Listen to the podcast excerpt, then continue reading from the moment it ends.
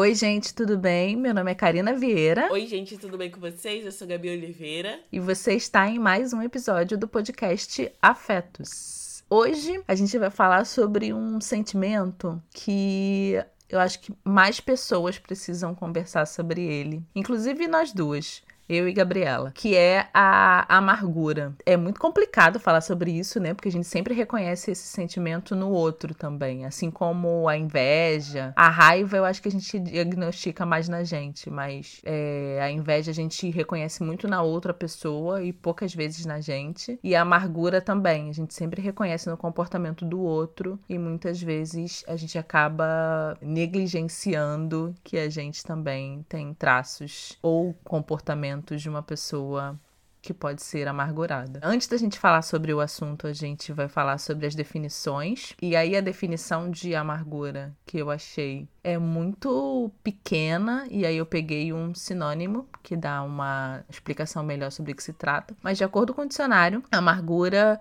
é um substantivo feminino e no sentido figurado é um padecimento moral é, aflição, angústia ou tristeza. E aí, quando eu fui procurar mais a fundo, eu vi que o sinônimo de amargura é desgosto. Hum.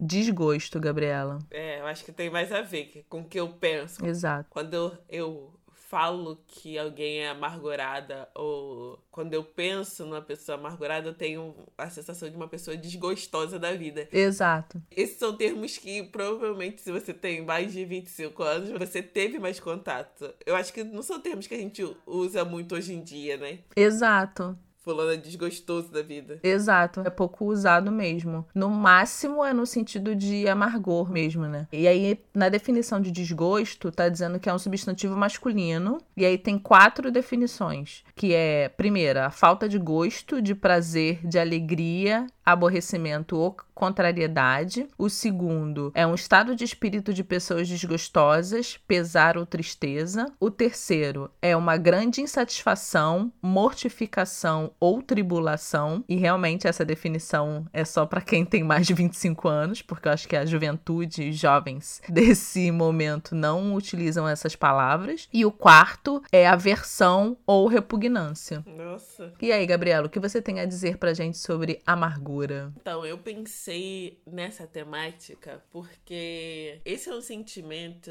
que eu acho que acompanhou muitas pessoas, e principalmente pessoas negras, assim, a comunidade negra teve que lidar com esse amargor durante muito tempo, porque desde que a gente chegou nas Américas, né, a nossa vida foi realmente amarga. Foi uma vida difícil, com poucas possibilidades de sonhos, e aí às vezes quando você tinha um sonho, esse sonho era totalmente impedido pela situação social, né, e pela sua cor. Então eu lembro que esse era um sentimento que eu vi em muitas pessoas próximas a mim. Não sei se você tem essa sensação. Hoje eu não tenho mais tanta essa sensação assim de que eu convivo com tanta gente que realmente é amargurada. A gente convive com gente que é mais é, triste e tal, mas eu ainda vejo uma diferença nessa coisa da tristeza. Vejo total diferença de angústia, porque eu acho que angústia, você pode estar angustiado com uma situação e não necessariamente aquela situação te deixar desgostosa da vida, mas quando eu penso numa pessoa amargurada, eu penso naquela pessoa que a gente tem até dificuldade de lidar muitas vezes, sabe? Porque o amargor influencia a vida dela e também consegue influenciar a vida das outras pessoas. Parece que essa pessoa ela começa a ficar maldosa. Sim. Não sei, não sei explicar. Não, eu, eu achei muito interessante o fato de você trazer um contexto maior sobre a definição de amargura, assim. Eu sempre pensei num, num contexto mais pessoal, sabe? Eu tive uma prima minha que ela era a própria definição, assim, de amargura. Ela era uma pessoa muito generosa, ela sempre tinha para dar, ela sempre se dispunha a dar para as pessoas, sempre se dispunha a compartilhar as coisas com as pessoas, mas em conversas com ela era sempre se você trazia alguma coisa nova, alguma conquista nova, ela sempre tinha um posicionamento negativo sobre as coisas, sabe? E aí, Gabi, quando eu digo que você trouxe um ponto interessante, é porque eu nunca fiz essa conexão, sabe? De que de repente ela era uma pessoa amarga porque ela não teve acesso as coisas que ela queria, sabe? Ela não teve a possibilidade de é, realizar os sonhos que ela tinha. Ela era uma pessoa que às vezes guardava muitos ressentimentos, assim. Eu lembro que ela teve que abdicar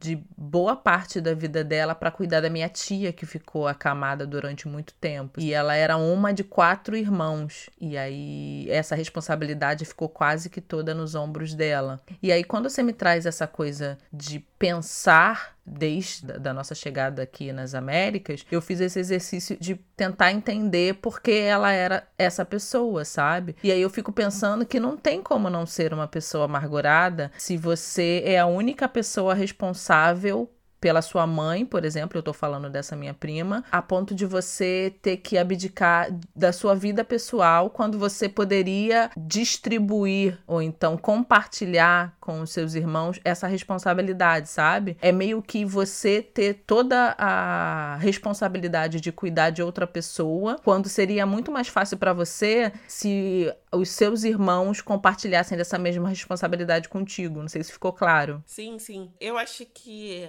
a amargura muitas vezes começa com a frustração. Frustração de uma idealização de uma vida. Eu lembro que eu tinha uma prima, né? Porque ela já faleceu. Que ela era muito. É, ela, para mim, assim, quando eu penso em uma pessoa amargurada, eu penso nela. Ela é uma pessoa muito, muito, muito amargurada, assim. A cara dela, o semblante dela é um semblante fechado. Sim. Sabe? Eu não lembro de ver ela sorrir. Muito raro, muito raramente ela sorria. Ela parecia sempre uma pessoa que tava muito chateada, com muita raiva o tempo todo. E as atitudes também dela eram sempre mais prejudiciais ao outro. E a grande frustração dela na vida tinha sido ter engravidado quando era jovem, né? E aí ela, assim, depois disso, eu não sei, aconteceu alguma coisa na família. Ela foi julgada, obviamente, foi colocada para fora de casa. Isso realmente gera uma raiva e tal. Só que, sei lá, ela tinha os seus 40 anos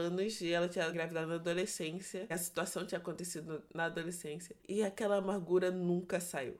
Nunca, nunca. Veio de uma grande frustração. Veio de uma grande frustração. Tanto de ter engravidado quanto com a família que rejeitou e tal. E aí você fala da sua prima que teve que cuidar da mãe enquanto essa responsabilidade deveria ter sido dividida e tal. Essa é uma frustração também, né? De você ter que parar a sua vida. E isso pode gerar amargura. E como eu disse, a frustração foi um sentimento que tomou conta, né, das nossas vidas por anos e anos, porque era essa a nossa realidade, assim. Tem outra palavra que as pessoas usam, que é a tristeza profunda que muitas pessoas escravizadas enfrentavam, que era banzo. Banzo, né?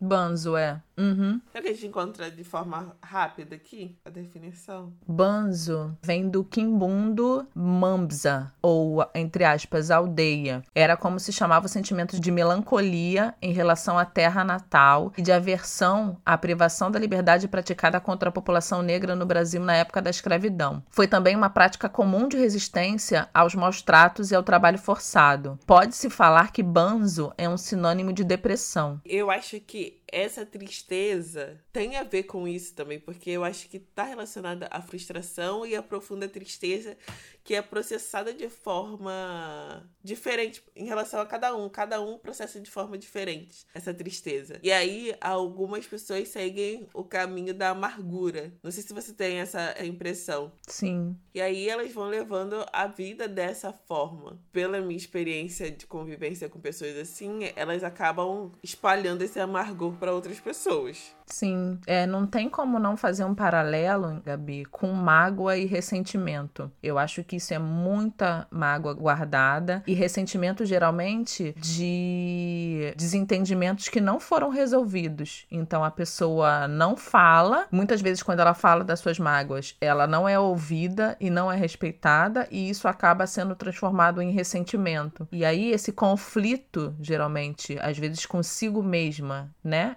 Ou com as outras pessoas não é resolvido. E aí acaba se perpetuando, sabe? Por semanas, por meses, por anos, às vezes. Às vezes, essas pessoas que são desgostosas ou que são amarguradas, elas vêm trazendo um ressentimento e uma mágoa dentro de si mesma por muito tempo, de situações que não foram resolvidas, e isso vai deixando ela como se carregasse um peso muito grande, sabe? Por isso que eu acho que fica às vezes muito visível num semblante mais pesado, numa vida mais difícil, sabe? Naquela coisa de você ser sempre a pessoa negativa, sabe? Como se você já tivesse uma couraça, como se você já tivesse uma armadura, porque você foi tão magoada durante muito tempo, você foi tão não respeitada nos seus desejos, nos seus quereres, nas suas vontades, que você acaba se vestindo com uma armadura ou com uma couraça de ressentimento, onde qualquer coisa que venha de fora não vai mais te atingir, sabe? Você vai sempre ter uma postura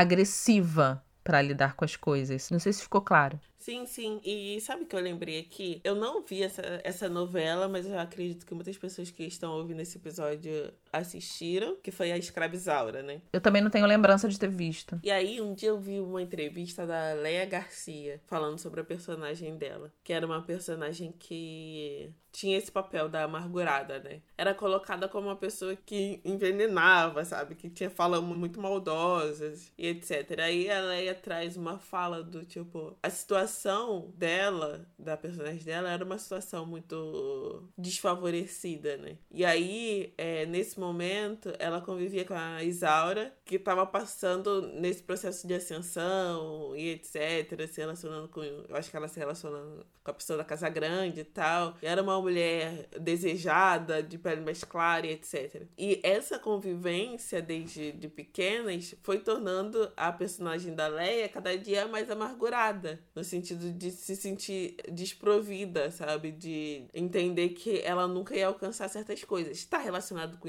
inveja? Está relacionado com inveja. Mas é isso, os fatores sociais muitas vezes influenciaram, levaram pessoas para essa amargura. Mas ao mesmo tempo, eu conheço gente que conseguiu driblar todas as estatísticas e alcançou coisas que nunca pensou que al alcançaria e mesmo assim essa pessoa é amargurada. Essas pessoas são amarguradas, sabe? Estão sempre olhando o lado negativo, estão sempre fazendo comentários ruins sobre outras pessoas, estão sempre se autodepreciando e depreciando todo mundo à sua volta. É sempre um olhar negativo sobre as coisas. Então eu fico pensando se existe outro caminho para lidar com a frustração, né? Lidar de uma forma onde você não se amargure, porque eu não consigo pensar que a amargura faz bem para a pessoa que é amargurada. Exato. Faz muito mal para as pessoas em volta, faz muito mal para as pessoas em volta. Mas para a pessoa em si, eu também acho que faz muito mal. Sim, deve ser muito difícil, Gabi. Não deve ser fácil assim. É você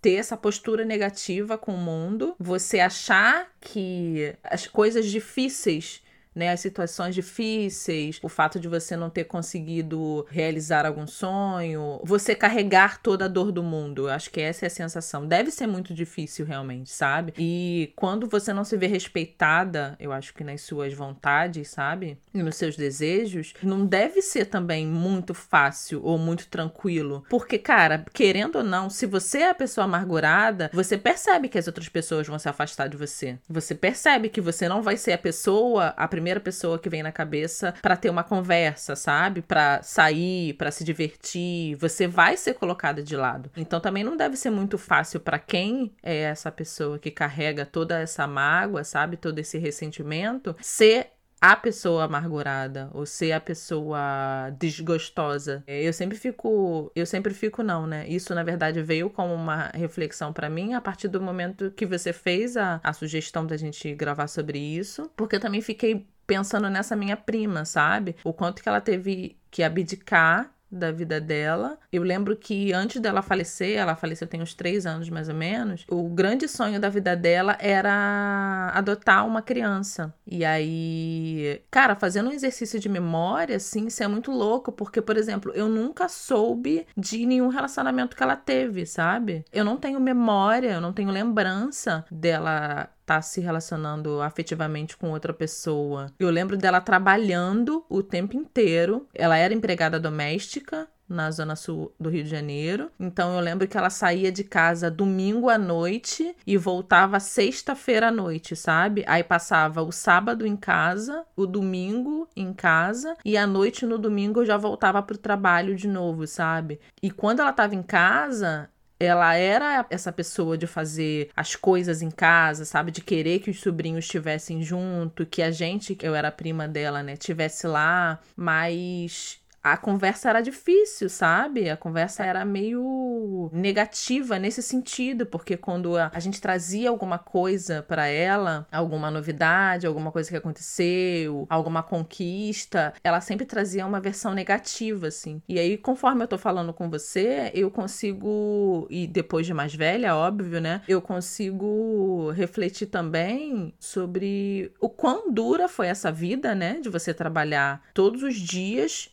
para uma família e você ter que sair da sua casa domingo à noite para na segunda de manhã você já tá lá para poder trabalhar e você só ter dois dias da semana para si. Não sei, assim, eu tô falando com você e tô tentando refletir para entender que provavelmente para ela também não era uma situação muito confortável, sabe? Não era uma situação nada confortável, na verdade. É, de novo, é o que eu tô falando, é a frustração, né? Sim, e ela não conseguiu fazer nada disso durante a vida dela, sabe? Mas, ao mesmo tempo, pra gente não ficar rodando no mesmo lugar, né? Eu fico pensando que uma pessoa com uma trajetória de vida muito parecida com a da sua prima, do tipo que teve vários sonhos não realizados durante a vida, ela pode ter uma postura muito diferente. Poderia ter tido uma postura muito diferente diante dessa vida. E eu não tô falando de ser positivista ao extremo, não. Eu tô falando que a gente precisa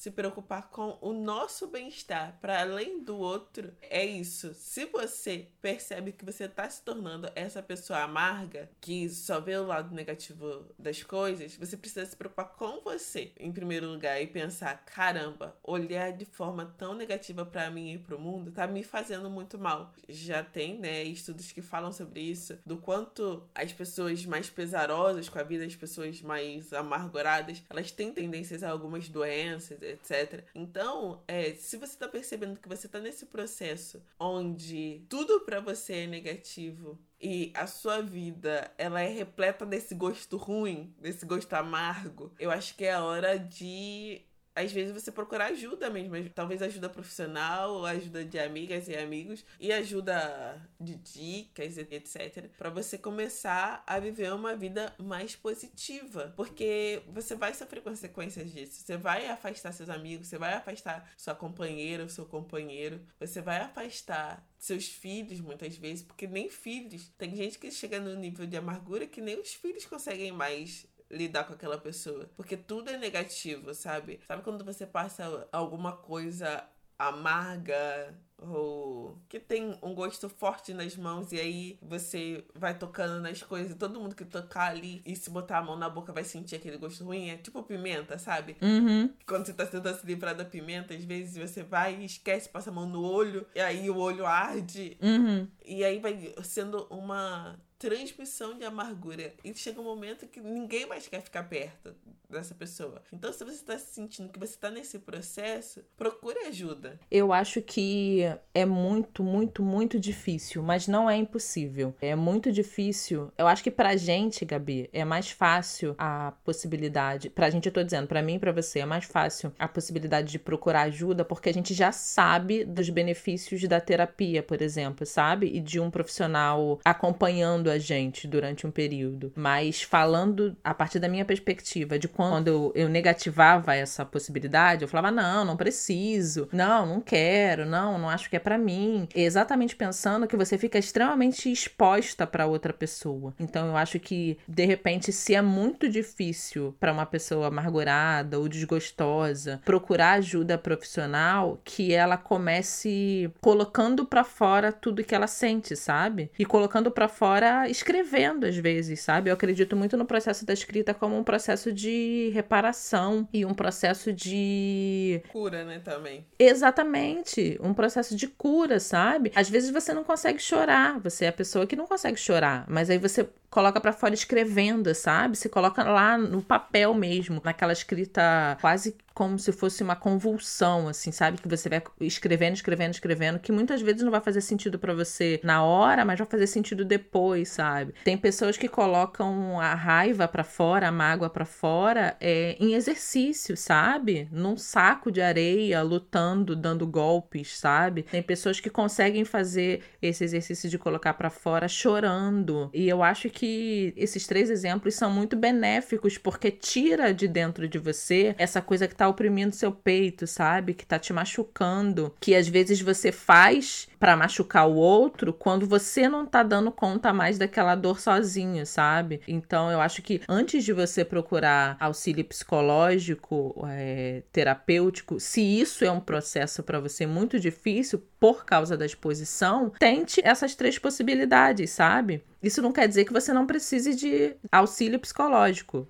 Não, acho que todo mundo deveria fazer terapia. Obrigada, Gabriela, por isso. Só que às vezes para algumas pessoas vai ser extremamente difícil. Então assim, escreva, chore, bata no saco de areia, mas não se deixe consumir por essa coisa, porque como bem a Gabi disse, isso afasta as outras pessoas, sabe? Isso faz com que os amigos se afastem, o companheiro ou a companheira se afaste, os filhos se afastem. E aí eu fico pensando como deve ser extremamente doloroso quando você tem algo no seu peito que te machuca ao tal ponto que as pessoas que mais te amam não conseguem ficar próximo de você, sabe? Nossa, tão pregando aqui nesse episódio. Sim, pô, mas cara, é bem o que você falou, a amargura não faz só mal pro outro, faz mal para si, sabe? Tem um ditado popular que eu tô tentando lembrar, né? Que eu acho que é sobre mágoa ou sobre rancor, que é mais ou menos nesse sentido, sabe? Faz mal para quem sente, não para quem é a pessoa que você tem esse sentimento, sabe? Faz mal para você isso tudo. Ah, eu acho que é uma frase do tipo, a amargura é, é o veneno que você toma, sei lá, não sei. Você toma pensando que tá envenenando o outro.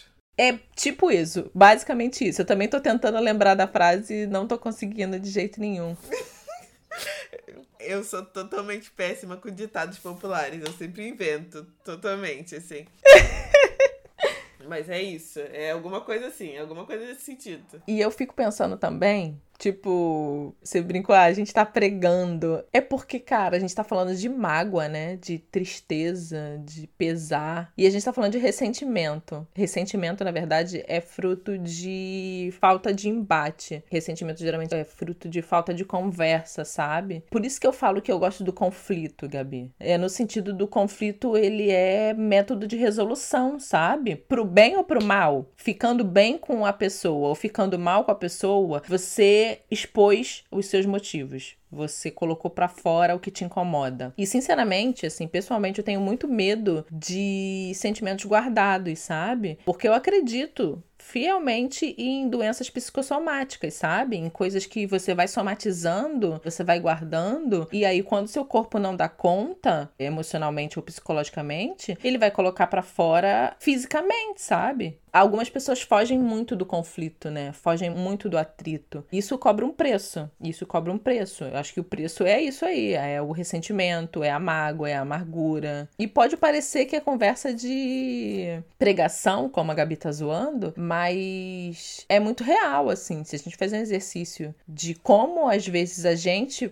pode ser essa pessoa amarga, sabe? De guardar alguma coisa que magoa. E aí, quando a outra pessoa, que certamente foi quem você acha que te magoou, ou quem foi que te magoou, traz qualquer outro assunto, você já vomita em cima dela toda uma coisa que você não tinha resolvido lá atrás, sabe? Então, não deve ser fácil ser essa pessoa amargurada, porque é isso, você acaba afastando as pessoas do seu convívio, mas também não deve ser nada fácil ser a pessoa que convive com essa pessoa amargurada, sabe? Definitivamente também não deve ser, assim. Eu acho que essa é uma conversa necessária. A gente decidiu fazer. Eu trouxe a proposta desse episódio também, que eu acho que esse é um assunto que a gente não conversa muito, assim como a gente não conversa muito sobre inveja. O afeto está aqui pra gente tocar nessas feridas mesmo e de repensar. Você falou, ah, esse é o tipo de coisa que a gente costuma enxergar no outro, mas não costuma enxergar em si. E eu acho que, para além de enxergar no outro, esse episódio ele tá se propondo a conversar com quem pode chegar na conclusão de que, ok, eu estou me tornando uma pessoa amarga. Eu sou essa pessoa que faz comentários amargos sobre os outros porque eu tô, eu tô amarga. E aí eu tô transbordando isso pro mundo. Sou eu. Quando a gente fala de hater, né? Quando a gente fala de, de pessoas, eu particularmente lido com uma pessoa há uns dois anos através da internet que tem essa amargura e é perceptível. Essas pessoas tendem a, a jogar isso pro mundo de uma forma muito muito danosa, sabe? Uhum. E aí, se você tá ouvindo esse episódio e você se percebe nesse lugar, procure ajuda, sabe? Tente quebrar esse ciclo. Uma das conversas que eu acho que a gente já teve aqui. Talvez não, talvez seja um ótimo episódio também pra gente fazer. Esse episódio de quebra de ciclos familiares. Uhum. Né? Do, tipo, de coisas que a gente observava na nossa família, que foi passado de geração em geração por serem coisas que eram muito reflexo dos problemas sociais que a gente enfrentava durante os anos. Então, como você vai quebrar esse ciclo? Às vezes você vem de uma família onde essa amargura sempre foi muito naturalizada, mas que você percebe que isso tá te fazendo mal. Sim. Qual a sua estratégia para quebrar isso, sabe? Eu acho que você trouxe um ponto muito interessante, Gabi, que ficou muito explícito realmente nesse episódio que a gente gravou sobre inveja, assim. A gente tem essa coisa meio poliana, né, de ver na gente toda a bondade do mundo e ver no outro toda a maldade do mundo. E é bem nesse sentido mesmo. A gente precisa fazer esse exercício de entender que nós somos seres humanos. A gente possui muitos sentimentos que são benéficos, mas se a gente não ficar atenta, a gente também pode desenvolver alguns sentimentos que podem fazer mal para a gente e para o outro, sabe? E aí você trouxe outro ponto que também é muito interessante, é nesse sentido. A gente reclama muito de hate na internet, né? De pessoas transmitindo ou comunicando muito ódio, mas eu acho que a gente precisa refletir quando somos nós nesse papel sabe? Quando é a gente que tá indo lá no post do amiguinho e comentando alguma coisa que certamente vai magoar a outra pessoa, sabe? Quando a gente é a pessoa que vê alguém comemorando alguma coisa e aí já vai lá soltar algum comentário negativo, sabe? Eu acho que é muito nessa coisa de você perceber e não é um exercício fácil, cara, não é um exercício confortável de você perceber quando é você que realmente precisa de ajuda, sabe? Quando você precisa olhar para dentro e ver que a amargura que você está carregando é legítima, porque foi fruto de alguma coisa que aconteceu com você, mas que você tem a possibilidade de exercitar o perdão e deixar para trás, sabe? Ou então lidar com aquilo da melhor forma possível através de ajuda profissional. É exercício, cara, e é um exercício que não é confortável, mas que é isso. Eu acho que o grande resultado desse exercício vai ser a quebra de um ciclo porque como bem você colocou, às vezes você vem faz parte de uma família que vem trazendo muita coisa, sabe? Vem tendo conversas difíceis ou é uma família que não conversa, sabe? Você faz parte de um ciclo familiar onde as pessoas não falam as coisas e você virou essa pessoa que guarda muita coisa, sabe? Que chora escondido, que tem vergonha de expressar as emoções. É exercício assim. Se você escuta esse tipo de coisa e sente lá que isso pode ser com você, escreva sobre isso, sabe? É, abra-se para chorar. Eu acredito muito no choro como uma forma de você se curar, sabe? De você colocar para fora tudo que você tá sentindo. Eu tenho muito medo, Gabi. Eu sempre deixei isso muito claro para as minhas amigas. Eu tenho muito medo de sentimento reprimido, sabe? Da pessoa que não fala nada e às vezes dá um soco na parede, sabe? Da pessoa que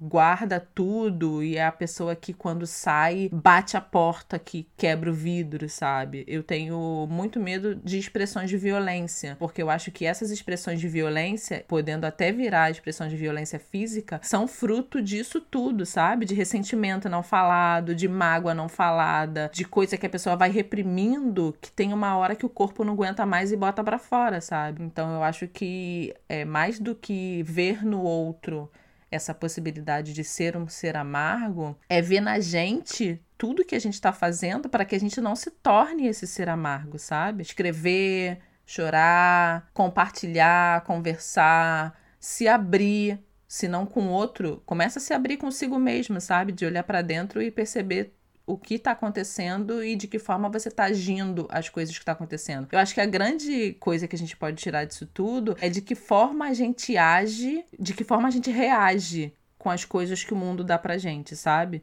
Você pode sim ser a pessoa positiva e mesmo assim tá carregada de ressentimentos, só que não bota isso pra fora. Ou você pode sim ser a pessoa negativa que tem muito ressentimento e que ao colocar para fora se sente mais leve, sabe? Então eu acho que é, olhar para dentro e ver que você não consegue lidar com tudo e aí procurar ajuda profissional porque tem pessoas que só vão conseguir lidar com tanta mágoa e ressentimento procurando ajuda profissional, é um exercício, né? E exercícios não são fáceis. Olhar para dentro, olhar para si, é muito desconfortável, mas é muito, muito, muito necessário, cara. É, minha filha, são muitas questões. Eu acho que o episódio de hoje é isso, assim. Se você tá convivendo com uma pessoa que você tá percebendo que ela tá nesse processo de se tornar uma pessoa amargurada, converse com essa pessoa. Eu já conversei com uma amiga minha. Falei, cara, então, de uns tempos pra cá, eu sei que a vida tá difícil para você, que muita coisa que você sonhou, essas coisas não aconteceram, muita coisa que você planejou não, não aconteceu da forma que você esperava, mas vamos tentar traçar um novo caminho, vamos tentar pensar no futuro. Você é nova ainda. A gente pode tentar traçar outras estratégias para você. Não adianta você se, jogar nesse poço de, de amargura mesmo e de negatividade. Uma negatividade que não vai te levar para nada, entendeu? Porque não é para ser positivo, esse positivo de, ai, vai dar tudo certo, não, é para ser propositivo, sabe? Do tipo, qual é o propósito que eu vou ter, qual é o caminho que eu vou trilhar a partir dessa situação, a partir desse momento onde eu tô frustrada, onde eu tô triste, para onde eu vou depois disso, sabe? Porque se você simplesmente se deixar afundar nessa tristeza e nessa frustração, muito provavelmente sua vida vai se tornar uma vida muito difícil, muito complicada, porque de novo, ninguém gosta de conviver com gente que é totalmente negativa, nem totalmente positiva também, que a gente também não aguenta. ninguém aguenta tanta positividade. Ai, Gabi. Bem, é isso. Essa conversa pode continuar através das nossas redes sociais, arroba PAfeto no Twitter e Afetos Podcast no Instagram. A gente está lá, essas redes super cresceram nesses dias. A gente tem procurado tentar responder vocês. A Karina, na verdade, que faz isso.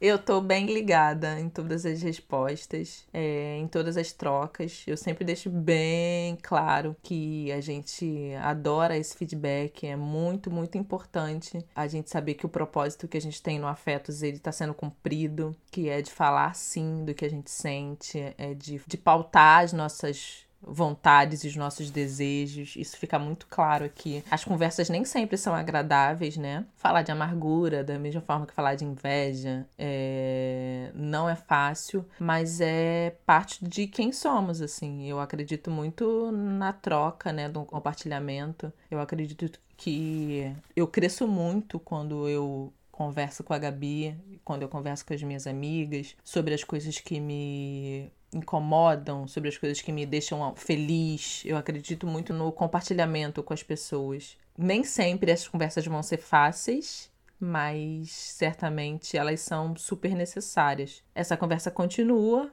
nas nossas redes sociais. Obrigado para quem escutou a gente até agora e até o próximo programa. Até o próximo. Um beijo. Tchau, tchau. Até sexta.